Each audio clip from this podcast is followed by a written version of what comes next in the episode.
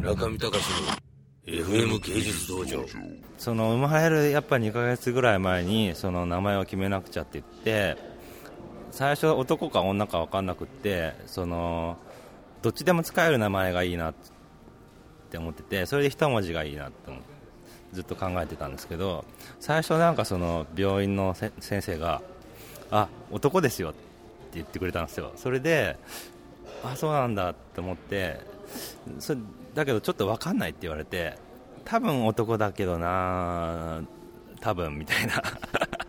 どっちなんだろうと思ってまあじゃあちょっとどっちでも使える名前でって言ってずっと考えたんですけどそれでまあ心っていう感じで決めて男の子だったら真にして女の子だったら心っていう一文字なんですけどやろうと思ったんですけどその次の次の週ぐらいの検診であ女の子ですね。って言われて。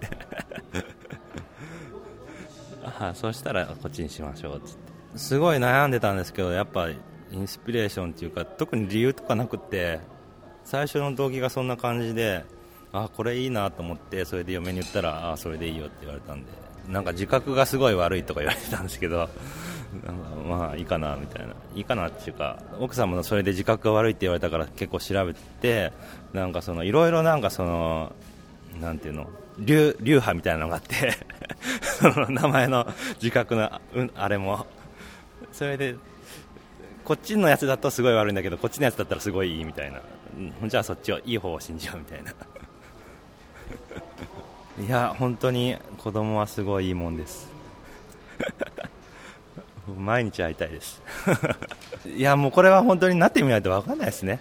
なんかいろいろそういう将来的なことも考えたりとか。いやなんかその貯蓄だったりとか。